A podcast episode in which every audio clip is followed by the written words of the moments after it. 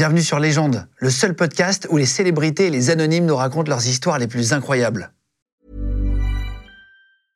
I'm Sandra, and I'm just the professional your small business was looking for. But you didn't hire me because you didn't use LinkedIn jobs. LinkedIn has professionals you can't find anywhere else, including those who aren't actively looking for a new job but might be open to the perfect role, like me. In a given month, over 70% of LinkedIn users don't visit other leading job sites. So if you're not looking on LinkedIn, you'll miss out on great candidates like Sandra. Start hiring professionals like a professional. Post your free job on linkedin.com/people today. Bonjour tout le monde, soyez les bienvenus. Aujourd'hui, notre invité, c'est Louis Saillant, un ancien commando marine que j'avais déjà reçu d'ailleurs à l'époque dans le QG. Euh, on va le recevoir aujourd'hui avec son livre Chef de guerre, la version améliorée avec des photos à l'intérieur et des nouvelles histoires. Il va nous raconter plein d'histoires extraordinaires. Et on y va maintenant avec Louis Saillant. C'est parti. Bonjour, je m'appelle Louis Saillant, je suis un ancien des forces spéciales et aujourd'hui je vais vous parler de mon livre et de l'association Vétérans de France. Légende podcast. Eh ben voilà, merci. Bienvenue Louis. Je vais reprendre le clap. Bienvenue à toi. On s'est déjà vu, on s'est rencontrés. Euh, pour ceux qui connaissaient, on a déjà fait un QG ensemble à l'époque où tu avais écrit ton livre qui s'appelle Chef de guerre. Mais là, il y a en fait une partie supplémentaire maintenant. Tout à fait. C'est ce qu'on appelle une version augmentée. Alors, qu'est-ce qu'une version augmentée, mon ami? C'est une version qui est légèrement augmentée, on a densifié un petit peu euh, certaines parties en augmentant euh, d'un chapitre à la fin. Euh, on a augmenté le, le portfolio à l'intérieur, donc il y a plus de photos.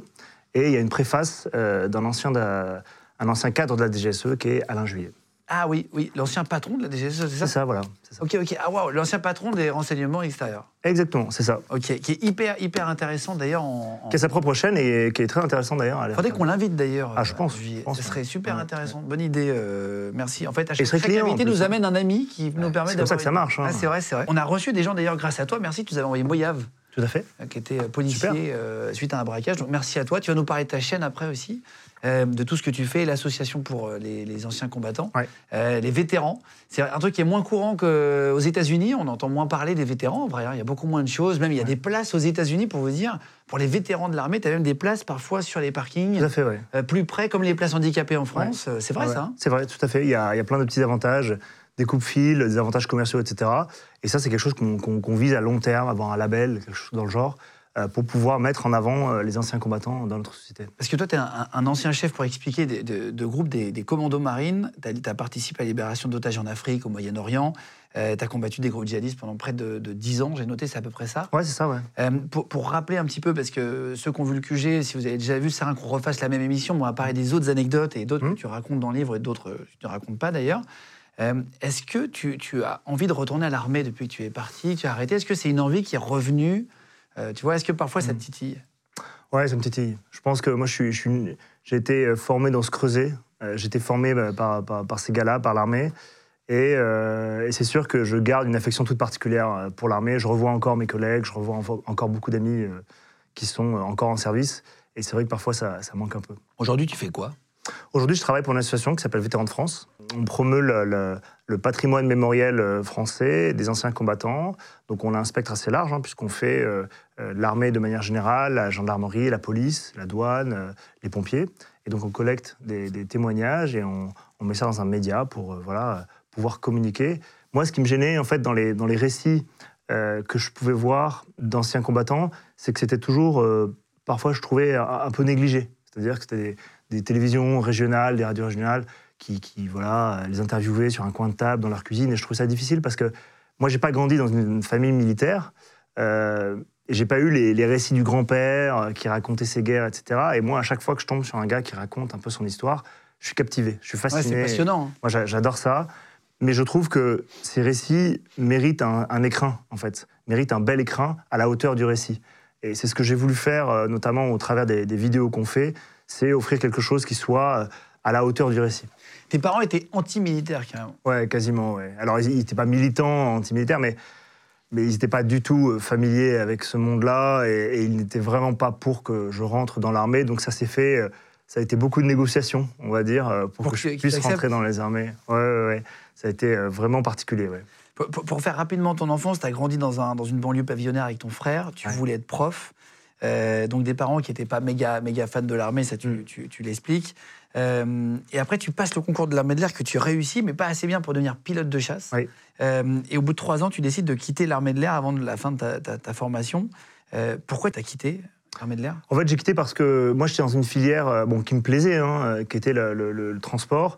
Euh, J'aimais beaucoup ça.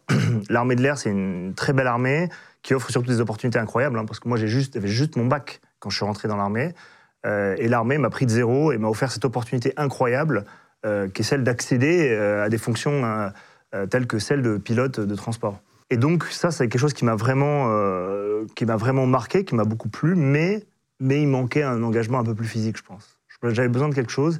Et puis, moi, j'étais vraiment à l'aise dans tout ce qui était bivouac, vie de campagne, vie sur le terrain, la tactique, etc. C'est vraiment des choses avec lesquelles j'avais beaucoup de facilité. Beaucoup.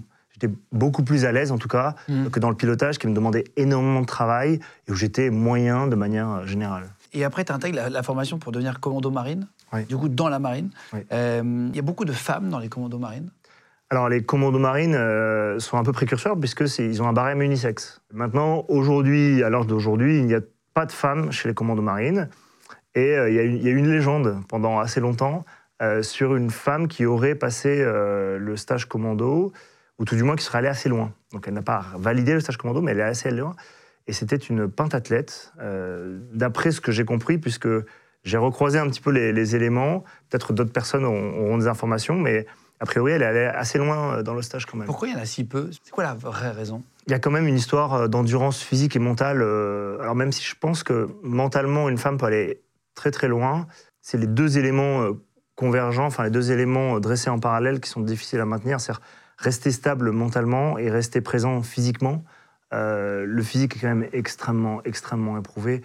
Et euh, porter des charges lourdes pendant longtemps dans un environnement très dégradé, moi j'ai jamais vu euh, une femme, et c'est vrai que, bon, après jusqu'à preuve du contraire, euh, Bien sûr, bien sûr. Parce que des sacs à dos très lourds, c'est ça Du matos? Sac à dos très lourd, et puis surtout, c'est beaucoup d'endurance, c'est-à-dire qu'on on marche, on fait des activités toute la journée, on a des épreuves sportives en quelque sorte.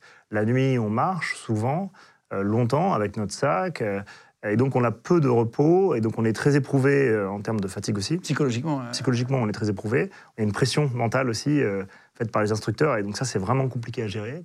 Euh, et ça, c'est vraiment euh, particulier. quoi. Ça peut représenter combien le poids euh, Un sac à dos qu'on comprenne en mission, un truc moyen, hein, pas, pas un truc précis? Alors, euh, il y a des, il y a des, on a ce qu'on appelle des, des- des marches, qui sont des marches courtes en fait, euh, où on court avec nos sacs à dos, et donc ça, c'est- le sac à dos fait 11 kilos, donc ça c'est normé. Ensuite, euh, typiquement, la nuit, on devait partir en- avec euh, nos, nos équipements de combat, etc. euh, en- avec le stage co, donc on a, on a un gros sac à dos avec toutes nos, nos armes, etc. Et là, je ne connais pas le poids, mais je sais que sur certaines topographies, j'étais obligé de m'allonger par terre, de me mettre à quatre pattes et d'avoir l'assistance d'un copain pour pouvoir soulever le sac et me, et me redresser. Ah, waouh. Donc, euh, bon, peut-être que c'est ouais, peut-être autour de 50, 60 kilos, euh, peut-être même un peu plus. hein, je- Ah ouais, je- c'est hyper c'est- lourd. Par contre, c'est très très lourd. ouais. Ah ouais, On avait les, les épaules vraiment marquées, le dos est vraiment très très marqué. Euh, c'est- ça con- enfin, il y, a il y a beaucoup de blessés. enfin, c'est c'est une forme d'érosion physique aussi. hein. Euh, pour le dos, pour les cervicales, pour tout. C'est une jolie formule, ça, érosion physique. Ouais, c'est, c'est- moi, je t'ai senti un peu poète. Et, euh, Je suis un peu poète. ouais, Du pense. coup, je vais parler au poète maintenant. Je vais parler d'argent au poète. Ouais. Est-ce que tu gagnais plus quand tu partais en mission avant de parler d'anecdotes et. Et des nouvelles anecdotes Euh, on gagne un peu plus quand on part en mission. On a une prime de risque. Euh, et donc, euh, on gagne euh, environ pres- presque deux fois son, son salaire quand Ah, tu on est en doubles mission. Oui, quasiment. Ah oui, donc c'est une vraie augmentation. Il y a une vraie augmentation. Ah oui, oui. Après, c'est un vrai risque aussi. On rien sans rien. Tu vas, le, tu, vas, tu vas le raconter dans deux minutes. On va faire un petit fait ou pas fait. Ouais. Je vais te poser des situations, tu vas me dire si tu as déjà fait ou pas. Euh, mais avant, tu étais dans les forces spéciales. Est-ce que tu pourrais me faire un top 5 des forces spéciales en partant de, du premier ou de la cinquième, comme tu Je veux vais partir de la cinquième peut-être. Vas-y, tu vas remonter jusqu'à, Ouais. pour toi, les meilleures forces spéciales du monde.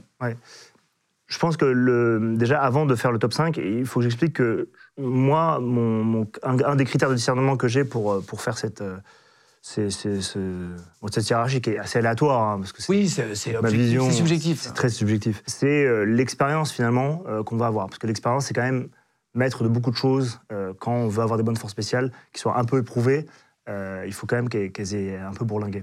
Donc je pense que moi, j'aurais tendance à grader avec, en gros, les, en, 5, donc, qui est déjà un bon poste. Moi, j'aurais tendance à mettre les Russes, probablement. Euh, parce qu'ils ont une longue histoire euh, de forces spéciales, de forces clandestines. Et donc, ils ont des savoir-faire qu'ils ont souvent mis en œuvre, surtout pendant, la, guerre froide. Donc, je pense que la Russie a un très bon niveau euh, pour ses, opérations spéciales, voire clandestines. Parfois, ça se confond parfois. Ensuite, bon, après, ils sont un peu éprouvés. C'est-à-dire que je ne sais pas s'ils ont assez de ressources pour aujourd'hui maintenir suffisamment ce bagage-là, mais en tout cas, ils l'ont longtemps eu, je pense. Euh, ensuite, en 4, euh, moi, j'aurais tendance à mettre les Israéliens, les forces spéciales israéliennes. ils ont des unités qui sont extrêmement développées et surtout qui opèrent tout le temps, puisqu'ils sont dans, dans, une situation qui est, qui est de, de, conflit intense. Donc, ça. C'est de l'entraînement réel. C'est toujours du réel. Et donc, ça, je pense qu'ils ont énormément de retours d'expérience. Et donc, ça, ça les place selon moi, à la troisième place. Les Russes, les Israéliens À la quatrième place, pardon. Troisième, deuxième place. Euh, en fait, en réalité, euh, je vais mettre euh, deux, pays qui, sont, qui ont quand même des, procédures très similaires, même s'ils ont des cultures assez différentes, qui sont les Anglais et les Américains, en fait. Ah, les Anglais sont très forts. Les Anglais sont très forts, Les Anglais sont très forts parce qu'ils entretiennent leur savoir-faire et ils ont longtemps eu une, histoire de déploiement. En fait, ils avaient un, un contingent opérationnel, une force de projection très importante, comme en France, on l'a on l'a longtemps eu.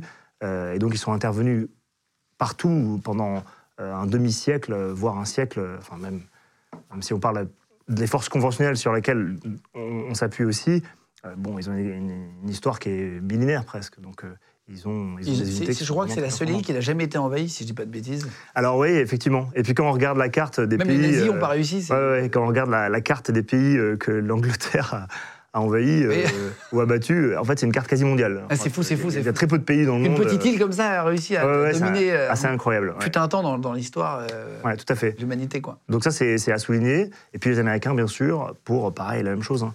Euh, les Américains, moi, je me souviens avoir fait des échanges avec eux quand ils revenaient avec une unité qui revenait d'Irak. C'était... Enfin, ils avaient des procédures qui étaient hyper éprouvées, les mecs étaient très bons. Et surtout, on sentait qu'il n'y avait pas d'imagination. Souvent, il y a un peu de fantasme dans, dans les procédures, dans la façon de faire, parce qu'on s'imagine comment l'ennemi va se comporter. Mais en fait, euh, la réalité, c'est que les Américains étaient capables de dire voilà, nous, on a, testé ces choses-là, on a éprouvé ces choses-là, ça, ça marche, ça marche pas. Et en fait, c'est un retour d'expérience qui est extrêmement précieux. Donc ça, voilà, j'aurais tendance à les mettre euh, en deuxième, troisième, voilà. Sachant que ce qui fait leur force aussi aujourd'hui, c'est bien sûr euh, leur budget, c'est leur capacité avec des systèmes. Une fois de plus, ils s'appuient sur une armée conventionnelle qui est la première du monde, donc c'est pas négligeable. Oui, bien sûr. Les Américains mettent beaucoup, beaucoup d'argent dans l'armée. Oui, tout à fait. Et je crois que c'est toi qui nous l'avais dit à l'époque euh, de l'émission, tu nous avais dit qu'ils n'avaient pas du tout le même matériel. C'est-à-dire qu'ils arrivaient. Euh, c'est-à-dire que le, le moindre soldat avait, une fois plus de matos que les forces spéciales. Euh. Ils ont un clic, ils ont un clic d'avance par rapport à nous. Ils ont un complexe militaire-industriel qui est beaucoup plus, beaucoup plus développé que le nôtre. Et les premiers Et en premier, mais moi je mettrais la Belgique. La Belgique, non, je plaisante. je mettrais, euh, je mettrais les Français. Je mettrais les Français euh, pour plein de raisons. Je savais pas qu'ils avaient, mais ils en ont sûrement des très d'ailleurs. En, vrai, je plaisante. Euh, je plaisante, mais voilà. comment, comment, ça s'appelle? Alors, je ne sais pas. il y a, il y a des groupes, alors ils ont des unités spéciales, tout à fait. Et je sais qu'ils sont projetés, euh, ils ont été projetés euh, en Afrique. Alors après, j'ai aucune notion, et je dis ça pour plaisanter. Oui, bien sûr. Mais euh, oui, je pense qu'en en fait, les, je mettrais les Français en premier, d'abord pour une raison tout à fait objective, qui est mon chauvinisme.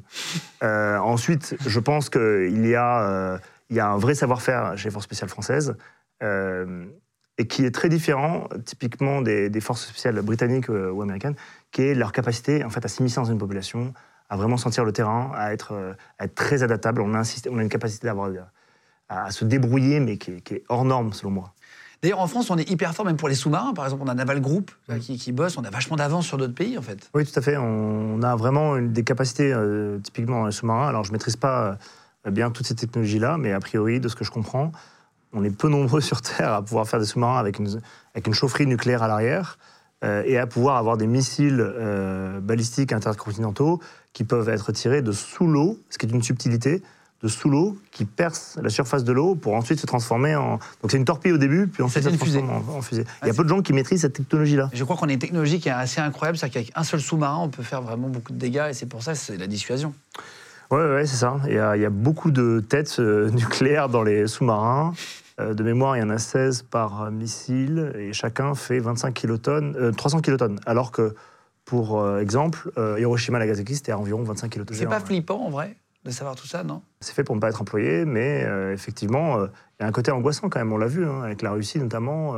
dès qu'on parle du nucléaire, en fait, ça se glace. une espèce d'angoisse généralisée. Hein. On se dit, bon, il ne faut pas qu'il y ait un fou qui appuie sur le bouton, en fait. Oui, c'est ça, ça. Mais pour que nous, on appuie sur le bouton, il faut qu'il y ait une sacrée procédure, j'imagine. Oui, tout à fait. C'est pas comme ça, quoi. C'est pas deux gars qui décident d'eux. Oui, oui, c'est ça. C'est ça. En fin de soirée, un peu ivre. Ça ne marche pas comme ça. Euh, tu deviens capitaine, toi, Mm. euh, à l'époque, c'est-à-dire avoir entre 3 à 30 euh, gars sous tes ordres, Ouais. c'est ça, à peu Ouais, près ouais, ça. Euh, Comment on devient capitaine? Il faut un fait d'armes, il faut une médaille. Comment on devient capitaine? Il faut faire un acte héroïque euh, incroyable pour devenir capitaine. Non, en réalité, c'est euh, un passage qui est, assez. euh, comment dire Pas classique, mais c'est quelque chose qui est programmé. Donc, c'est un enchaînement naturel. Généralement, on commence sous-lieutenant, lieutenant, on finit capitaine. Et ensuite, les grades suivants vont être aussi conditionnés par la notation, par l'avancement. Enfin, le, besoin RH, hein, le besoin en ressources humaines de l'armée de manière générale. Mais le grade de capitaine, c'est un grade qui est un petit peu automatique à l'ancienneté. Combien de temps la plus longue mission a duré La plus longue mission, alors ça dépend de quoi on parle exactement, parce que en termes de vocabulaire, on dit qu'on part pour un mandat généralement. Donc on a des mandats qui vont de 4 à 6 mois euh, à l'étranger. Alors après, ça peut être beaucoup plus court sur des, missions de renseignement, par exemple, ça peut être beaucoup plus court. Euh, mais c'est 4 à 6 mois en règle générale. Et ensuite, dans la mission, bah, on a plusieurs opérations qui peuvent avoir lieu. Parfois zéro, euh, parce que pas de chance. Et puis parfois, on en a euh, tous les jours. Dans, dans ton livre, tu, dis, euh, tu parles de la mort, page 169, tu dis euh, que tu as frôlé la mort à deux reprises. Ouais, ouais. Alors euh, c'est difficile à bien quantifier, mais ouais, à deux reprises. Enfin, j'ai, j'ai- je vois. euh, ouais, ouais, j'ai, eu chaud. ouais. Après, euh, c'est une question de, de ouais, une question de chance à un moment. hein. Ouais, C'est- de la chance. on arrive sur des engagements à courte portée, par exemple, comme c'était le cas. bah, parfois, on se dit, bah, il m'a pas eu, quoi. Alors que, bon, j'étais. Parfois, c'est des distances euh, ridicules. hein. Pour dire, euh, moi, j'ai j'ai- enfin, des engagements où j'ai même pas le temps de viser. Ah oui Le gars est si près qu'il faut réagir tout de suite et dégainer tout de suite. Et donc, euh, quand on n'a pas le temps de viser, alors déjà, en rétrospective, sur le coup, j'y pensais pas, mais en rétrospective, je me suis dit, bon, là, ça devait être vraiment prêt parce que si j'ai pas eu le temps de viser, c'est que c'était du tir réflexe à quelques mètres. Quoi. Oui, c'est aussi ton cerveau qui est habitué à Ah bah c'est le cerveau qui est, qui, est, qui est conditionné pour ça, et donc ça c'est assez particulier. Euh, alors tout ça, c'est, je l'avais pas intellectualisé, mais c'est vrai qu'après coup, euh, je me suis dit ah ouais en fait là, euh, là heureusement qu'il m'a raté. Enfin, Est-ce qu'il y en a qui n'ont pas peur de la mort, qui étaient avec toi, qui n'ont pas peur? Oui, je pense que je pense qu'il y en a qui n'ont pas peur de la mort. Je pense qu'on a tous un rapport différent à la mort. Je pense que moi j'ai vu euh, en gros deux grandes familles, euh, trois grandes familles d'hommes sur le terrain. J'ai vu des gars effectivement qui, qui étaient qui étaient pas bien sur, le terrain, enfin qui étaient qui étaient frileux. J'ai vu des gars effectivement presque s'enterrer quoi, enfin se, cacher dans un trou le, le plus profond possible. Et puis j'en ai d'autres, j'en ai vu, j'ai vu la, deuxième catégorie qui est qui est la catégorie un peu normale qui continue à agir normalement de manière euh, réfléchie, on va dire, cohérente. Et puis la troisième où effectivement prend des risques euh, hors normes quoi. Enfin, des mecs qui se lèvent alors que ça tire de partout, qui se lèvent et qui commencent à courir vers l'adversaire. Enfin, c'est... Et ça, on en voit. Clairement, Dans moi, ton j'en- camp? Moi, j'en ai vu, ouais, dans, dans mon groupe même. j'en ai vu. euh, et c'est... Alors, parfois, c'est bien. Parfois, c'est bien. Ça t'aide à avancer Ça aide à avancer, ça donne une impulsion aussi. hein, c'est... Voilà. Et puis, parfois, ça peut aller... euh, voilà, il faut, faut, faut, faut garder le contrôle sur ce qu'on fait quand même et pas être complètement euh, irrationnel dans, dans les décisions qu'on prend sur le terrain. Tu dis que tu as, connu un commando, que quand, il arrivait, il descendait de l'hélicoptère, il s'allumait une pipe, il n'était pas stressé du tout. Ouais, ça c'était assez marrant, ouais. Ouais, ouais, alors il s'allumait pas la pipe tout de suite, mais il s'allumait la pipe après ses engagements. Il venait d'avoir un engagement au feu, et puis après, pendant le... après, on a toute une série de comptes rendus, on fait des analyses sur le terrain, etc. Donc c'est assez long. Et en fait, à ce moment-là, euh, il disait que c'était bon moment de fumer sa pipe. Alors on fume souvent des clopes euh, sur le terrain euh, pour euh, passer le temps, euh, mais euh, lui, il avait sa pipe, donc il avait son, sa petite, son petit pochon De pipe, ouais, de, sa, sa petite blague à tabac. Et, euh, et il s'amusait à fumer sur le terrain, il gueulait comme un putois. Enfin, ça, c'est des caractères qui existent dans l'armée française. Des mecs, en fait, qui ont une énorme bouche, Un mec jovial. quoi. mais qui peuvent se le permettre parce que c'est des mecs voilà, qui ont, qui ont une certaine expérience, qui ont une certaine assise et qui sont très charismatiques. Et en fait, c'est marrant, mais je pense que le charisme a un, a un rôle essentiel dans le commandement, notamment. En fait, je pense qu'un bon chef doit nécessairement, à un moment ou à un autre, avoir du charisme. C'est, je pense que c'est capital, en fait. Ouais, bien sûr. Euh, le mec qui, est- qui, est- qui est- qui- qui bosse bien, qui s'occupe bien euh, des ordres, de ses bonhommes, de etc., il peut le faire, mais s'il n'a pas à ce côté un peu, euh, un peu fantaisie, finalement, euh, peut-être le côté poète dont on parlait, je sais Ouais, pas, ouais. mais un truc un peu, voilà. Bah, en fait, euh, je, pense qu'il manque un truc pour s'identifier et pour en faire un espèce d'icône. Ou... Bah, la pipe, ça fait penser, tu sais, dans les films. J'ai appris ça quand tu écris un scénario. Parfois, il y a plein de films américains où, par exemple, le personnage principal, tu sais pas pourquoi, il a mangé des cacahuètes tout le temps. Tu vois, les Brad Pitt. Dans Brad Pitt, il mange film tout le temps, ouais. Ah, voilà, hop, Ça, après, il y a- il y a- ça peut être un. Il a toujours un truc dans la main, c'est pour Mm. des signes distinctifs, justement, pour avoir ce côté un peu. Une euh, signature. euh, une signature. ou- Ouais, c'est ça. C'est un personnage qui a sa signature. Ouais, c'est ça. Est-ce que tu as déjà eu la possibilité d'épargner ou pas un mec? Et où tu t'es dit, tiens, ça, question psychologique qui doit être difficile. Ouais. On parle de PTSD après, mais. Non, mais en fait, euh, je pense que euh, c'est une- alors de manière informelle, euh, on le fait tout le temps, parce que bah, quand on est confronté à des, à des- à des soldats adverses, à des adversaires, des ennemis, bah, en fait, on, on discrimine tout de suite quand on est face à eux. Est-ce que je dois tirer? Est-ce que je dois pas tirer? Est-ce que je dois faire un, un tir de semonce En fonction des règles d'engagement, qu'est-ce que je peux faire? Donc en fait, on épargne régulièrement des gars. Dès qu'on fait un prisonnier, en fait, on épargne un mec. Donc en fait, ça, ça, nous arrive tout le temps. Et après, de manière un peu plus formelle, ça m'est arrivé une fois d'avoir un cas un peu particulier. C'était un engagement euh, donc euh, euh, au Sahel et, on s'est fait en- pr- prendre à partie par un, petit groupe de djihadistes, mais qui était très virulent. Et donc on a eu beaucoup de mal à, à réduire la menace. Ça nous a pris beaucoup de temps. Ça m'a beaucoup surpris. J'avais l'habitude de- d'opérations où on survolait le terrain, les hélicos appuyés, les bombes arrivées, machin. Un combat plutôt Là, facile. pas du tout. Là, ouais, combat un peu facile. Là, on se fait figer, on est même obligé de reculer face à l'adversaire, etc. Donc moi, c'est des trucs. euh, Enfin voilà, moi, c'était vraiment une claque et une expérience. euh, reculer face à des djihadistes, en Ouais, fait, c'est un truc que pff, on m'avait pas appris, en fait. C'est désagréable. Ouais, c'est très agréable, c'est très humiliant. Ouais. Euh, et donc, euh, donc les, combats reprennent et on arrive à, finalement coiffer ce, groupe. Sauf que il y a euh, les hélicos qui nous disent il reste une tache de chaleur au bout de cette zone, cette espèce de zone de- d'arbuste. Il y a une tache de chaleur. Il faut que vous allez vérifier. Une tache de chaleur, c'est quand euh, les hélicos observent et ils ont des optroniques, des, des caméras thermiques notamment, qui permettent de voir en gros les bonhommes. Là, c'est en plein jour, donc euh, Ils peuvent voir en plein jour les Il- caméras thermiques Alors, Même si sel et qu'il fait chaud partout et bien justement, c'était la problématique. Ils ont du mal à, dis- à discerner parfois les points chauds et les humains, puisque s'il fait 40 degrés Le dehors, sable est chaud. dis- distinguer un corps qui est à 37,5, Ouais. ça devient très subtil. Donc euh, quand il y a une variation comme ça aussi faible, les capteurs ont du mal à distinguer. C'est pour ça qu'ils parlent de tâches de chaleur et à vérifier, c'est-à-dire qu'ils n'ont aucune certitude. Donc nous, on se dit, bon, euh, on a vu des gars manœuvrer et en fait, on les a coiffés les uns après les autres, c'est-à-dire qu'on a, on a, on a conquis le terrain où ils étaient en les neutralisant à chaque fois. Et là, euh, on, nous dit qu'il y a un dernier bonhomme. Et en fait, il y avait, moi, le souvenir très marquant que j'ai, c'est la tension qui régnait entre nous. Il y avait une tension qui était colossale parce qu'on s'était fait prendre à partie, parfois à très courte portée. Euh, on avait tué des gars, on en a fait d'autres prisonniers. Et, et on nous disait qu'on on commençait à se dire, OK, peut-être que là c'est fini. Et non, il nous reste un dernier gars. Et donc là, on a commencé à faire des tirs de semonce, mais vraiment très près, sur tous les buissons, tout ce qui bougeait.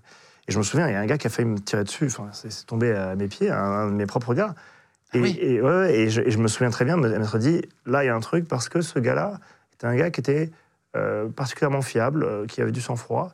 Et quand j'ai vu qu'il a tiré juste devant moi sur un buisson parce qu'il a cru voir quelque chose, je me suis dit, OK, là, là il y a une tension. euh, moi, j'ai prouvé une tension.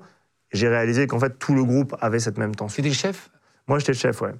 Et donc, on arrive sur ce dernier objectif, et là, on tombe sur un gars, et on lui monte dessus très très vite parce qu'on a une dernière zone à franchir où il n'y a pas de couvert pour nous. Donc, on est obligé de s'exposer. Donc, on s'expose une dernière fois, on fait un bond. Donc, c'est un saut de, de- de quelques une dizaine de mètres, et on arrive sur ce gars qui, est, qui a sa mitrailleuse sur lui, avec la bande. euh, Ah oui, c'est euh, les trucs les lourds, étuis, hein. ouais, ouais, une PKM, euh, on appelle ça, c'est une vieille arme russe, mais qui fonctionne très bien, avec des étuis partout. L'arme chaude, enfin, qui, qui avait fonctionné. Ouais, donc le gars nous avait tiré dessus clairement, quoi. Et on lui tombe dessus. Donc on, on tire tout de suite. Enfin, il y a des premiers, on déclenche des premiers tirs parce qu'on le voit avec l'arme et on a peur qu'il réplique tout de Ouais, il suite, se retourne. bah, qu'il qu'il se tourne vers nous.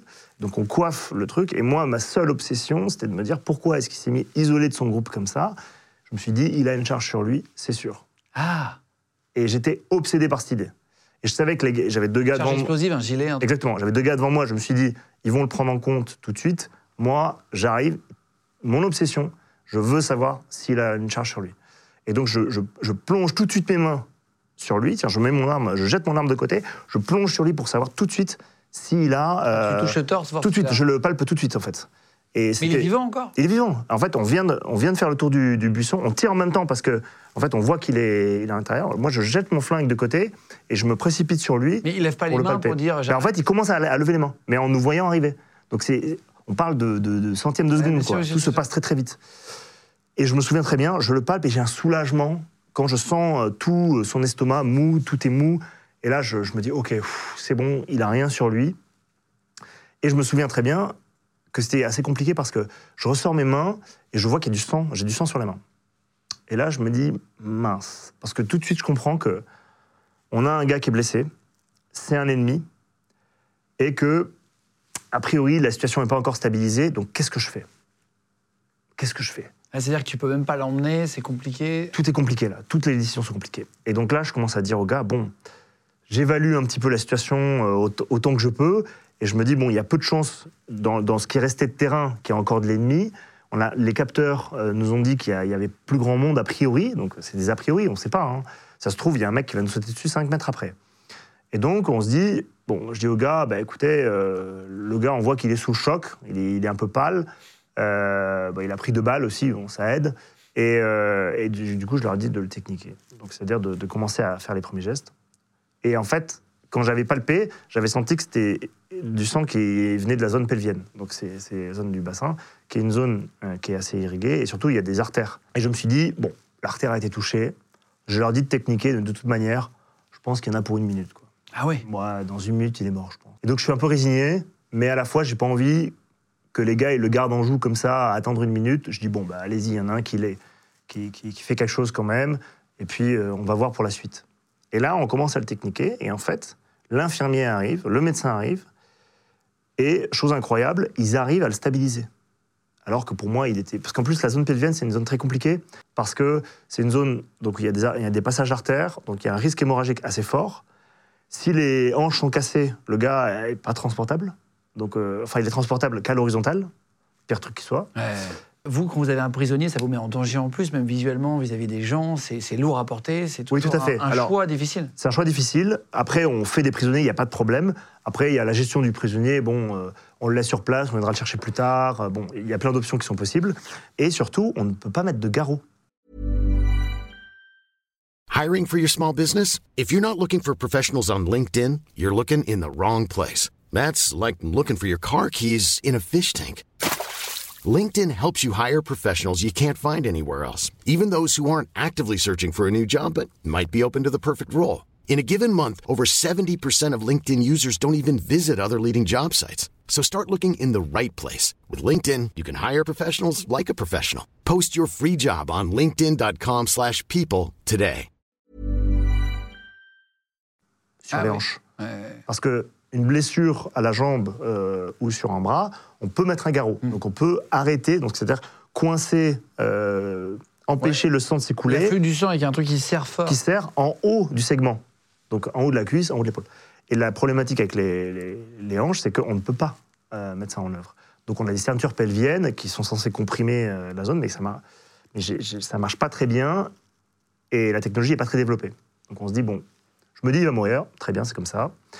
Euh, et, je commence à, penser à la suite. Et là, le médecin infirmier arrive, il se précipite dessus et ils arrivent à le stabiliser. Et là, je me dis, mince, les mecs, ils ont réussi à le stabiliser. Et en fait, c'est une question qui est difficile parce qu'il y a beaucoup de gens qui disent, euh, vous avez fait le bon choix de le, sauver, ce gars-là. Parce qu'en en fait, ce gars-là, on l'a sauvé finalement.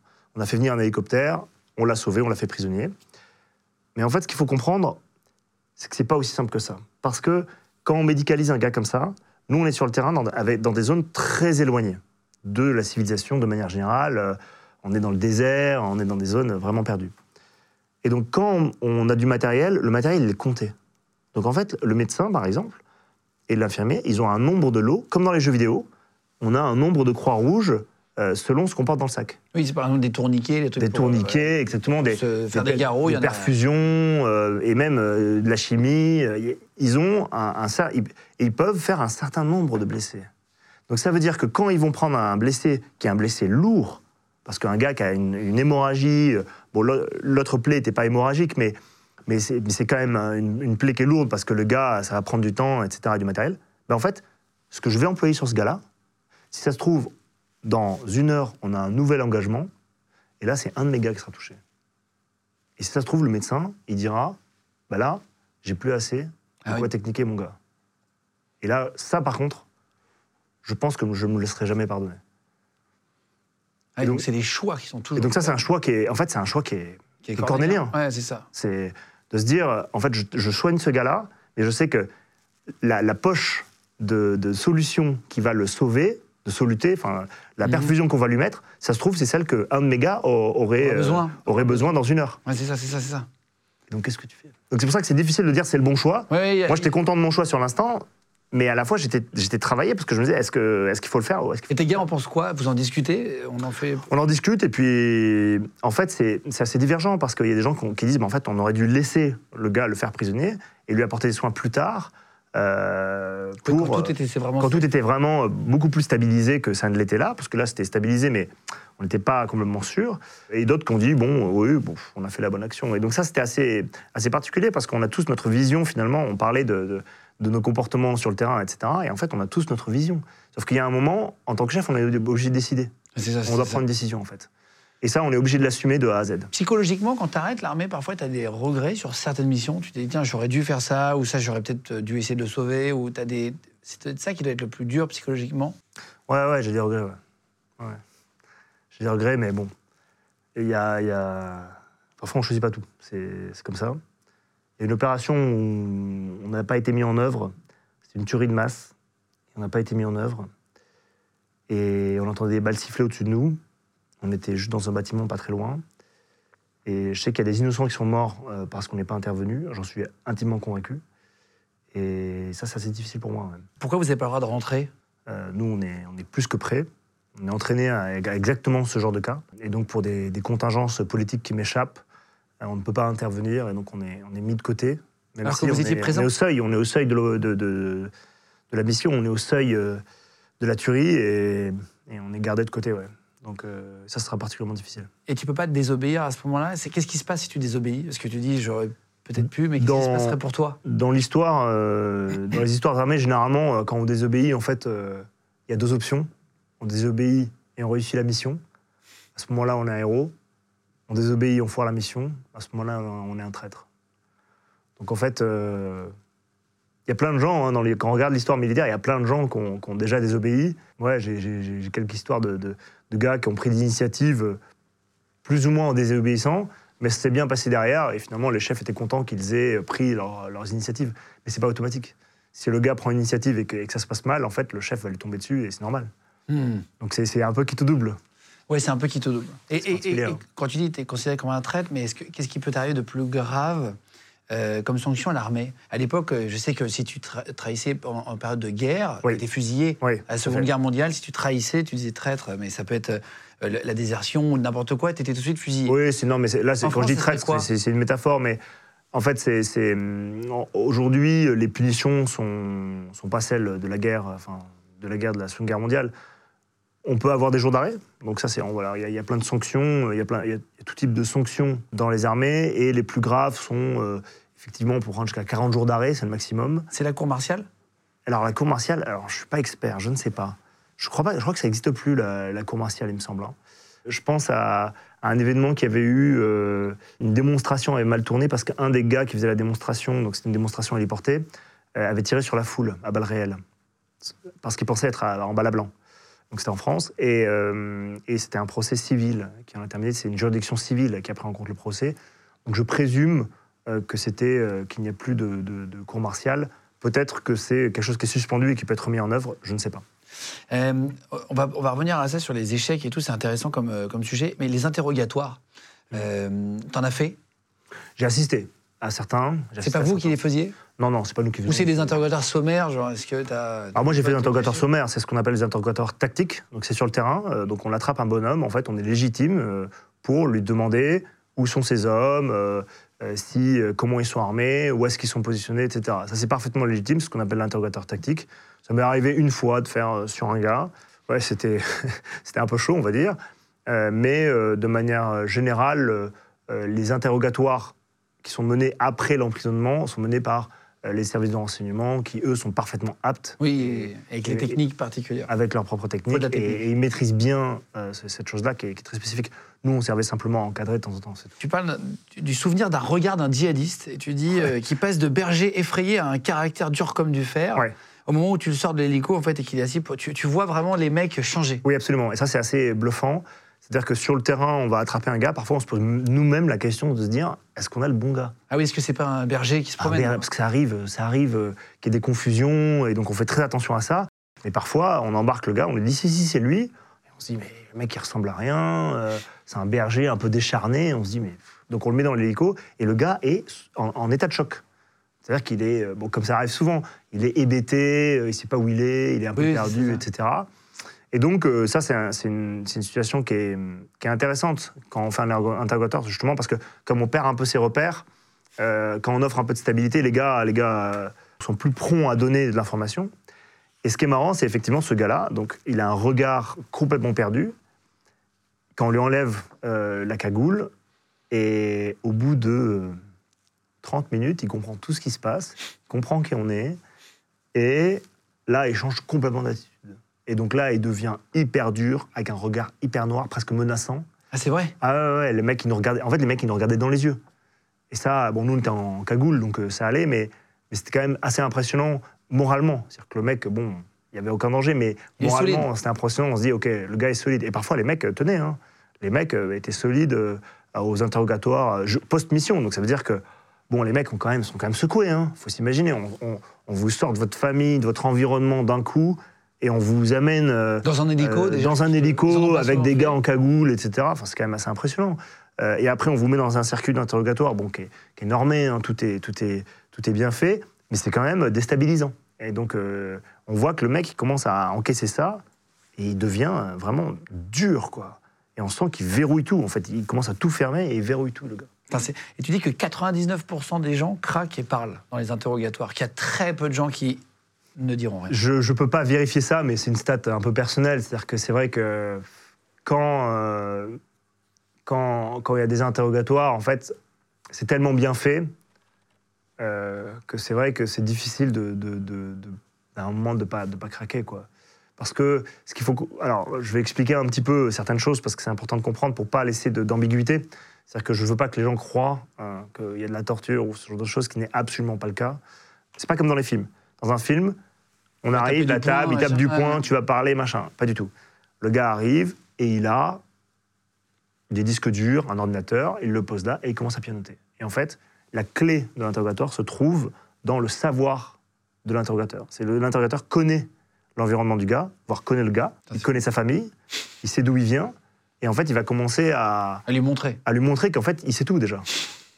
Donc, euh, donc en fait, c'est à lui de, de faire un petit effort et, euh, et il sortira de prison plus vite. Ou, c'est, comme, dans le système carcéral français. hein, voilà. Donc, euh, il y, a, il y a vraiment un enjeu sur la connaissance de ces gars-là. Et en fait, c'est ça qui fait la force de ces systèmes d'interrogateurs. C'est qu'en fait, ils vont arriver et dire mais on sait, tu t'appelles Guillaume Play, on sait que tu habites à tel endroit. Ouais, ils te sortent tout. Tu étais au mariage d'un tel euh, il y a trois mois, on le sait très bien. Et d'ailleurs, on voulait savoir, est-ce qu'il y, y avait euh, ton frère, il était bien là ou pas? Tu peux nous le dire ça? Ah oui, Nous, on le sait. Donc, euh, on va voir ce que tu nous dis. Donc, en fait, ça va. Tu prêches le faux, tu sais beaucoup Ouais, de choses, c'est mais ça. tu prêches un ça, peu. mais c'est, et c'est très habile. Et c'est un métier, en fait. C'est un métier. C'est un métier. Enfin, nous, on fait pas ça. C'est... Puis il y a l'hypnose militaire, plein de trucs, après plein de techniques on- dont on parlera. Après, moi, pas, je. mais- je- ouais, Et je- en tout cas, ils ont plein de techniques qui sont, qui sont, ils sont très bons, les Ah, interrogateurs. ouais, ouais, les interrogateurs sont vraiment très bons. Euh, et un jour, tu racontes juste dans le livre, tu dis une anecdote pour euh, comment il y en a un qui finit par craquer euh, grâce à une cigarette. Ouais, c'est ça. Bah, c'est, c'est une histoire qu'on m'avait racontée, parce que je n'étais pas témoin de la chose, mais c'est le, le- le gars qui m'avait dit. En fait, quand les gens sont, sont- sont un peu isolés humainement, c'est-à-dire qu'ils ont moins de contacts, ils peuvent parler à personne, parfois c'est un peu difficile, et on va jouer de ce petit moment euh, dans la cour où euh, on, va, on va craquer une cigarette, et il y a un gars qui va venir craquer une cigarette avec lui et discuter. Et là, il se dit, OK, ça y est, j'ai un peu de... D'humain. D'humain dans, dans- dans mon quotidien. Et peut-être que la première fois, peut-être pas, mais la deuxième, la troisième, il va commencer à s'épancher sur euh, ce qu'on lui demande, etc. Et là, hop, ça y est, c'est accroché, on va développer ça. Ouais, t'essayes de mettre le good cop, bad cop, d'avoir un mec un peu. euh, C'est ce qui m'avait- L'histoire de la cigarette m'avait marqué, parce qu'il m'avait dit, en fait, il me suffit d'une cigarette et au bon moment, et en fait, je peux, je peux, je peux le travailler un peu. J'avais trouvé ça intéressant comme, comme histoire. Euh, je vais te demander si tu as fait ou pas fait, d'accord? Je vais te demander plein de choses sur, Faisons le, ça. sur le- le- le sujet militaire. Et après, tu me parleras d'une attaque euh, cyber sur un chef djihadiste. euh, pour terminer, si tu veux bien, qui est dans le livre. Ouais. Euh, alors, dans le fait ou pas fait, il y, a- il y a plein de choses. hein. Est-ce que tu as déjà reçu une décoration, une récompense pour acte de bravoure ou pour une mission réussie? En fait, C'est les moi, les médailles qui comptent le plus pour moi, c'est ce qu'on appelle les valeurs militaires, parce que c'est ce qu'on a. Ce sont des témoins de ce qu'on a fait sur le terrain. Et pour moi, ça, c'est hyper précieux, en fait. Est-ce que tu as déjà raté une mission? Oui, oui, des missions où on va chercher un gars, le gars est pas là. Oui, d'accord. Le gars est Ça, pas là, c'est pas lui. euh, C'est pas le bon 100% de réussite, sinon ça- Ouais, c'est même 0% parfois. Est-ce que tu as, déjà raté un atterrissage en parachute? Euh, oui. Oui, oui, ça m'est déjà arrivé euh, moult fois de rater un atterrissage. Je me suis jamais rien cassé, heureusement. C'est quoi Mais, un euh, atterrissage raté? C'est tu, tu tombes sur une maison? Alors, euh, on peut tomber sur la route, on peut tomber. euh, J'ai failli me taper un lampadaire. Ah ouais? Ouais, alors, surtout pendant la formation où, où, bah, voilà, on apprend. Donc, on a deux, deux familles de, de parachutistes dans l'armée. On a ceux qui sautent en ouverture automatique. Donc, c'est ceux qui sont largués à basse altitude en grand nombre. Ah, Ils courent un avec terrain. une corde, enfin une. Voilà, c'est ça. Et leur, leur, leur voile a une forme de coupole. Et on a euh, ce qu'on appelle les shooters opérationnels, dans lesquels il y a plein de. de- enfin, plein, il y a quelques sous-familles. Mais en gros, c'est les gens qui sautent avec une aile, euh, mais qui ont un contrôle euh, bien plus fin. Pour aller où ils veulent. Ils peuvent tourner à droite, tourner à gauche, et ils peuvent faire ce qu'on appelle un arrondi, c'est-à-dire amortir un petit peu l'arrivée. Donc ça, c'est assez sympa. Mais l'apprentissage est difficile, et donc c'est en apprenant cette voile-là que, que j'ai failli me taper un lampadaire. Est-ce que tu as déjà fait du combat corps à corps sur une mission? Non, jamais. Jamais? Je pense que le corps à corps, j'en connais très très peu qu'on fait. J'en connais un qui a eu un petit problème une fois. Parce que la balle part pas et un mec qui attaque. En fait, on est en, depuis euh, pas mal d'années maintenant, on est en ce qu'on appelle en double dotation. Donc on a une arme longue euh, et on a un pistolet euh, généralement sur le flanc. Et ce qui fait que si jamais on a un problème sur notre arme longue, qui est quand même notre arme principale, en fait on a toujours une arme secondaire. Et donc, euh, pff, en Il y a peu de chances que ça parte au si jamais il y, a un- y y a problème, euh, je peux toujours dégonner mon arme secondaire et en fait le problème est rapidement réglé en règle générale. Oui, oui, c'est ça. Moi c'est la seule histoire que je connais d'ailleurs. euh, Ça part rarement en fu- full metal. euh, Non, non, non. Alors il peut y avoir un petit coup de pied, un coup de poing euh, pour, pour prendre l'ascendant sur quelqu'un, dans une pièce par exemple. On arrive sur lui, bah voilà, Oui, oui, pour la saisie. on- pour la saisie, ça pour va pas se battre machin. pendant 10 minutes. Mais non, il n'y aura pas de bagarre. Il y a un gars, une fois, qui s'est arrivé, mais il a dégainé son arme de poing et l'affaire était réglée. Donc, Oui, bien sûr. Euh, Est-ce que tu es déjà resté camouflé plusieurs jours? Ouais, ouais, je est resté camouflé plus longtemps. On fait des caches euh, de temps en temps pour, pour observer. Et euh, c'est un truc qu'on apprend et ouais, ouais, c'est C'est- nul. C'est nul, ouais, c'est nul. Ce sont des missions nulles. Y, il y a des gens qui adorent. Il y a des mecs qui font du renseignement, ils se mettent dans leur cache, là, avec leurs bougies, leurs machins. Moi, je trouve que c'est nul. Euh, ce qui est sympa dans l'armée, c'est euh, faire des bivouacs avec les copains, euh, aller faire de l'hélico, etc. Se cacher dans des trous, franchement, mais qui, mais qui a inventé ça Ouais. Qui a inven- Non, mais franchement, non, mais appelez-moi celui qui est oh là, allongé avec les gars, là. pff, Ouais, tu te fais chier au d'un ah, franchement, c'est la loose, quoi. Observer un truc pendant des, des jours. Et des- Ah, attends, je crois que. Ah non, c'est. Ah non, Ah ouais, ouais, ouais. Ah, il va faire caca. Ah. Ouais, c'est ça, c'est ça. Non, bah, je, je- plaisante et je force Non, mais un peu c'est pas trait. le truc le plus excitant. Non, en réalité, il y a des mecs qui sont passionnés par ça et je l'entends parfaitement parce qu'il y a certaines subtilités qui, moi, euh, avec euh, mon caractère un peu bourru, m'échappent. Voilà. Est-ce que tu as déjà sauvé des otages? Moi, personnellement, non. Euh, à titre personnel, non. Après, je sais qu'on a fait des missions qui ont contribué à donner du renseignement, trouver les gars qui. Oui, c'est ça, tu as participé etc. à. Oui, j'ai j'ai contribué à. Voilà, moi, j'étais pas sur la, la manip en elle-même. Euh, donc voilà. Est-ce que tu as déjà vu un collègue décédé à côté de toi ou aidé euh? Non, j'ai j'ai- eu ce- cette chance. Et pour le coup, ça, c'est vraiment euh, un truc. euh, c'est pareil, j'en ai vu qui, ont- qui sont passés à ça, hein, de, de, la, de la sanction. Mais non, j'ai jamais vu de gars mourir. Dans le livre, euh, il y, a- y y des missions supplémentaires. Tu racontes des anecdotes supplémentaires dans la version Ouais. augmentée de, de Chef de guerre. Voilà, c'est Louis Saillant, le, le- ton nom euh, de scène, Mm. Euh, au cœur des opérations spéciales avec un commando marine où tu racontes plein de choses. Il y a plein de photos. euh, si, si tu veux bien m'en donner deux, trois, je les mettrai à l'image euh, Ouais, pour qu'on puisse les, les mettre en, grand écran, que vous puissiez voir mieux l'image. Tu racontes une anecdote, tu dis une mission assez folle où vous avez fait abattre un chef djihadiste depuis une voiture ultra équipée en cyber sans jamais le rencontrer ni lui tirer dessus. Alors, je, je- je pense que la formulation n'est pas bonne. On l'a pas abattu. Euh, mais c'était effectivement une, une mission de renseignement sur des cellules euh, d'un chef djihadiste. Et, euh, et effectivement, c'est de la collecte de Rance. C'est hyper intéressant. Mais, c'est- mais, mais je, mais je trouve ça passionnant parce que c'est vraiment un aspect extrêmement subtil de la guerre bah, qui, est, qui est- qui est nouveau, Enfin, nouveau, qui, est- qui a toujours existé, mais en tout cas qui s'est sophistiqué. Et on a fait ça. euh, alors, je ne peux pas donner tous les détails, mais ce que je peux dire, c'est qu'on était en véhicule et en fait, on scanne, on scanne euh, l'environnement grâce à des antennes dissimulées. Ok, ok. Euh, et en fait, ça nous permet en fait de dessiner, de, de pénétrer des systèmes, de dessiner un petit peu euh, l'environnement numérique d'une cible. Alors c'est comme ça qu'on dit. Alors pourquoi est-ce qu'on dit comme ça? Parce que quelqu'un aujourd'hui, il a une signature numérique. C'est-à-dire que toi, moi, on a une signature numérique, c'est-à-dire qu'on utilise tel iPad, on Oui, un numéro d'email, des trucs euh, comme ça. un, email, euh, on a une adresse sur Google, on a et en fait ça, ça permet de dessiner finalement un profil de bonhomme et ça permet d'avoir une surface euh, de, de- de contact où on peut déterminer des, des- des- des systèmes d'approche euh, sur des gars. Euh, et donc ça, c'est quelque chose qui est tout à fait, euh, tout à fait réel et qui va un petit peu aussi avec euh, la communication d'influence, par exemple. Euh, faire de l'influence et du cyber, souvent ça va ensemble, euh, parce que ça permet de manipuler des, des- gens. Moi, il y avait une histoire qui m'avait euh, marqué. Il y avait un chef djihadiste, et donc une des manœuvres qui avait été mise en place, ça avait été de le discréditer dans, euh, dans sa fonction de chef. C'est-à-dire qu'on avait le- le- l'idée, c'était de dire, bah, ce chef-là, fake en fait, des fake news. Ouais, une forme de fake news, ouais, c'est ça. C'était de dire, bah, en fait, ce gars-là, il est, euh, il est, euh, c'est un lâche. En fait, c'est un lâche, c'est-à-dire qu'en fait, c'est un intellectuel qui prêche euh, la guerre, qui prêche la- le combat, mais qui lui-même ne met pas à exécution ses idées. Lui est caché derrière son bureau.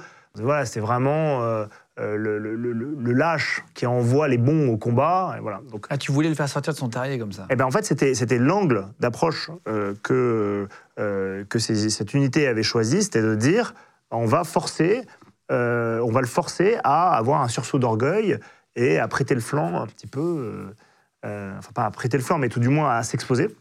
Et ça a marché? Et alors, c'est ça qui est incroyable. Moi, j'y croyais pas. hein. Enfin, moi, quand j'ai vu ces trucs-là, j'étais là, bon, pff, ça, c'est des trucs euh, de cyber, de machin, Oui, de- d'influence, en fait. euh, Voilà. Et en fait, à force de rumeurs et de, et de, et de fausses histoires, il a fini par prendre la tête d'un assaut d'une armée locale, enfin de, de son groupe, pour aller affronter une armée locale. pour aller Lui-même Lui-même. Pour, euh, pour récupérer des armes, etc.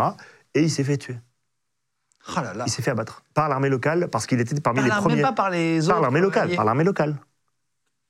Et c'est là où c'est hyper intéressant, c'est que cette unité d'influence, elle était là. Elle a manipulé des gens qui se sont battus entre eux. C'est à la fois, moi j'étais assez admiratif et à la fois j'étais un peu peiné. Parce que dans un milieu euh, qui est par exemple celui des, des opérations spéciales, on aime bien quand, bah, je le disais tout à l'heure, on aime bien quand ça pète, quand on casse des portes, on arrive en rappel dans les maisons. Oui, t'as envie d'action, quoi. Et on a envie de dire, on a attrapé le gars, machin. Parce que c'est. c'est- Il y a une espèce de phénomène, je sais pas, un, euh, un- un peu élémentaire, cinétique. On se dit, OK, voilà, c'est, c'est- ça, ça rentre, ça part, ça attrape, etc. Là, en l'occurrence, il n'y a rien, en fait. Il n'y a pas de, de matière palpable. palpable, ouais. C'est-à-dire qu'on ne peut pas le palper. C'est pas signé non plus. C'est-à-dire que quand on va chercher le gars, euh, bah, en fait, on va même parmi les, un- les, les choses qu'on va analyser, parfois, on va prendre un souvenir, par exemple. On va prendre. euh, si, montrer le gars il avait un paquet de cigarettes, bon, on va prendre la paquet de cigarettes, on dira c'était le paquet de cigarettes du chef djihadiste que j'ai capturé. Donc ça va être un peu euh, voilà, un, un trophée qu'on va voir. Là, il n'y a pas de trophée. Parce que c'est non signant. Et donc ce qui était difficile, c'était que ces gars-là, ils disaient bah, nous, mission accomplie. Et personne ne Mais tout le monde leur disait oui, enfin, vous avez de la chance. Ah ouais, ouais, ouais. Vous avez de la chance, les gars, euh, parce que bon, euh, voilà, bon. Maintenant, passons aux choses sérieuses, aux vraies opérations. Et donc, c'était drôle de voir le décalage de mentalité et, et le fait que les gars, finalement, euh, ils étaient tombés dans une situation un peu ingrate, quoi. Pour finir, tu dis que dans une interview, l'armée t'a aidé à devenir un homme. T'as as ce sentiment Ouais. que tout le monde. Un adulte, devrait- en fait. Un homme, un adulte, quelqu'un de responsable. Ça, c'est un truc qui m'a vraiment marqué. Je pense qu'aujourd'hui, l'armée, c'est un, c'est un refuge de bons gars. Il y a vraiment, y a tout dans l'armée. C'est pas un monolithe, mais il y a quand même plein de mecs extraordinaires de valeur. Et moi, c'est un truc qui m'a vraiment fait évoluer, c'est d'être au contact de ces gars-là, en fait. D'être au contact de quelqu'un qu'on admire, d'un mec qu'on qu'on admire pour sa compétence, son intelligence, son charisme, euh, ses capacités. En fait, Oui, ça fait grandir. T'as vu des mecs qui t'inspiraient? Mais complètement. Moi, j'ai eu des mentors dans l'armée, des mecs qui m'ont appris dans un domaine, qui m'ont tout appris dans un domaine. Et en fait, du coup, j'étais admiratif. Et, et surtout, ils avaient une réputation, en fait. Ces gars-là, on disait, bah, lui, c'est le daron de ça. en fait. Et ça, c'est important. C'est Ouais, important d'avoir ça. Parce que ça, ça, ça structure mentalement, je pense.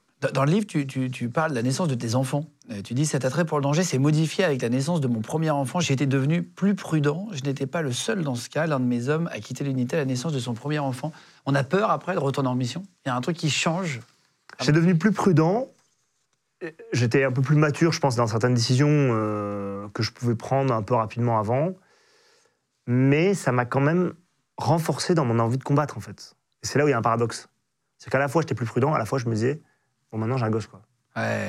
Maintenant, faut y aller, quoi. Ouais. Enfin, Qu'est-ce que, enfin, je, je, je- peux pas le laisser. euh, Qu'est-ce que je vais lui dire dans 20 ans euh, Je vais lui dire, ah bah non, moi j'ai rien fait, je voilà. Oui, pour le monde dans lequel pour le monde, laisser, pour voilà, pour. et en fait, je pense que c'est, moi, ça m'a vraiment donné en fait une force, une motivation euh, à vraiment, à vraiment me dépasser. Alors que souvent, c'est ce- on entend l'inverse. On entend bon quand on devient papa, bon, voilà, on s'embourgeoise un peu, on, on prend son temps, euh, on y va doucement. Alors qu'en fait, moi, j'étais plus prudent, mais à la fois, je voulais y aller, quoi. Enfin, ça, ça me donnait d'autant plus euh, l'envie ouais. de me dépasser. Euh, tu parles du PTSD aussi. Tu as un avis assez tranché sur les personnes qui, trouvent, euh, enfin, qui souffrent du, syndrome de stress post-traumatique. C'est après euh, une, mission, après euh, une période un peu longue parfois. tu as un avis assez tranché là-dessus. Tu dis plus les gens sont naïfs, plus ils sont sensibles au stress post-traumatique. Moins ils imaginent ce qui peut vraiment se passer. Alors, c'est pas exactement ça. En gros, euh, moi, j'ai des, copains, en préambule, il faut que je dise que j'ai des copains qui ont, des syndromes post-traumatiques, et, c'est un vrai truc. Enfin, c'est- pas du cinéma. Euh, ils, ont- ils sont vraiment abîmés par, par ce qu'ils ont vécu, etc. Ceci étant dit, il, y, a, une étude qui a été menée, euh, et que je trouve assez intéressant. C'est un sociologue qui en parle. Le gars dit qu'il y a un lien. Alors, tout ça, il faut le prendre avec des pincettes. Mais il y a peut-être un lien entre le gars euh, qui part sur le terrain et en fait qui découvre son premier mort sur le terrain. Parce que de manière générale, dans nos sociétés aujourd'hui, on n'est plus confronté à la mort nulle part. C'est-à-dire que euh, avant, par exemple, dans les campagnes en Bretagne notamment, alors je ne sais pas comment c'était dans les autres, mais euh, je pense que ça devait être pas à peu près pareil. Quand il y avait un mort, en fait, on venait veiller le mort. C'est-à-dire qu'il y avait des gens qui passaient juste pour euh, saluer la famille et veiller ça le mort. quand j'étais jeune aussi, même dans Voilà. Perpignan, dans le sud, t'as ça. Hein. C'est ça. Tu vas veiller le mort, tu signes un papier. et souvent, il y a un livre pour la, la- Ouais. la femme ou l'homme qui reste. Voilà. Ouais, c'est ça. Et en fait, ça, c'est de moins en moins présent dans, dans- dans nos sociétés parce que bah, maintenant, on extrait le gars rapidement, le gars fait un malaise, euh, part à l'hôpital, et à l'hôpital, boum, il part à la morgue, et voilà. Et l'affaire est. Et donc, on, on- on voit mal, on voit de moins en moins euh, des morts, on est de moins en moins confronté à la mort de manière générale. Euh, C'est-à-dire que. Les animaux. Les animaux, typiquement, voilà. euh, a- alors, les chasseurs sont encore confrontés, mais il y a- il y, a de moins en moins de chasseurs. Donc, finalement, en fait, on, on sait plus ce que c'est que de voir quelqu'un qui se tord de douleur et qui va mourir, en fait. Il y a une forme de candeur, finalement. Alors, c'est pas tout le monde, mais qui pourrait expliquer euh, le fait d'être traumatisé par la première fois qu'on voit un gars euh, bah, cracher du sang et mourir euh, 20 secondes après, quoi. Ouais, bien sûr. Pour terminer, tu as fait ta chaîne Vétérans de France. Oui. Euh, on vous mettra le lien en cliquable sous la vidéo si vous voulez aller le chercher. Vous abonner à la chaîne qui est vraiment super. En plus, tu as vraiment plein de- plein d'interviews hyper intéressantes. Donc, c'est Vétérans de France. Pourquoi tu as créé cette chaîne pour terminer? Alors moi j'ai créé cette chaîne parce que euh, j'ai, euh, je n'ai pas de famille militaire et j'ai toujours adoré entendre euh, des anciens raconter leurs histoires, etc. Peu importe d'où ils Ah, viennent. peu importe d'où ils viennent en fait. Et moi comme j'étais particulièrement attaché au récit des anciens militaires, euh, j'ai toujours vu, j'ai toujours été déçu, on va dire, par les reportages faits un peu à la va-vite, par les, les- des, des télévisions régionales sur des anciens poilus, des anciens de la Seconde Guerre mondiale, etc. Et donc j'ai toujours été déçu parce que je trouvais que euh, leur récit euh, n'avait pas droit à l'écrin qui était à la hauteur de ce qu'ils avaient vécu et de ce qu'ils racontaient. Et donc moi, c'est ce que j'ai voulu offrir euh, bah, à, tout- à tous les anciens, euh, que ce soit militaires, pompiers, gendarmes, policiers, douaniers. On veut leur offrir, en fait, un, un- on veut offrir un beau récit au public, en fait, pour aussi réhabiliter l'image du vétéran dans la société française. Nous, c'est une de nos missions, c'est de réhabiliter son image dans la société française. Et ça, c'est un des biais qu'on utilise, c'est ces témoignages. Bah, je vous mets le lien si vous voulez vous abonner. Si vous voulez chercher le livre, la version augmentée, chef de guerre et toutes les photos à l'intérieur, et plein de nouvelles anecdotes aussi. Merci Louis d'être venu. Euh, Merci, Guillaume. vraiment, c'était vraiment cool de te revoir. C'était un plaisir. Euh, et si jamais vous voulez euh, vous abonner, pareil sur Légende LEGEND, vous pouvez vous abonner euh, euh, pareil sur TikTok. On y est aussi, on vous met des vidéos le maximum tous les jours. Les gens de podcast. Even on a budget, quality is non-negotiable. That's why Quince is the place to score high-end essentials at 50 to 80% less than similar brands. Get your hands on buttery soft cashmere sweaters from just 60 bucks, Italian leather jackets, and so much more. And the best part about Quince, they exclusively partner with factories committed to safe, ethical, and responsible manufacturing. Elevate your style without the elevated price tag with Quince. Go to quince.com slash upgrade for free shipping and 365-day returns. This message comes from BOF sponsor eBay. You'll know real when you get it. It'll say eBay Authenticity Guarantee. And you'll feel it. Maybe it's a head turning handbag, a watch that says it all, jewelry that makes you look like the gem, or sneakers and streetwear so fresh every step feels fly. eBay gets it. So look for the blue check mark next to that thing you love and be confident that every inch, stitch, sole, and logo is checked by experts. With eBay Authenticity Guarantee, you can trust that feeling of real is always in reach. Ensure your next purchase is the real deal. Visit eBay.com for terms. Vous venez d'écouter un épisode de Légende. Retrouvez cette interview et toutes les autres sur nos réseaux sociaux, YouTube, Instagram, Snapchat et TikTok. Vous tapez Légende, L-E-G-E-N-D. Et si vous avez aimé ce podcast, abonnez-vous et pensez à lui mettre 5 étoiles. Merci.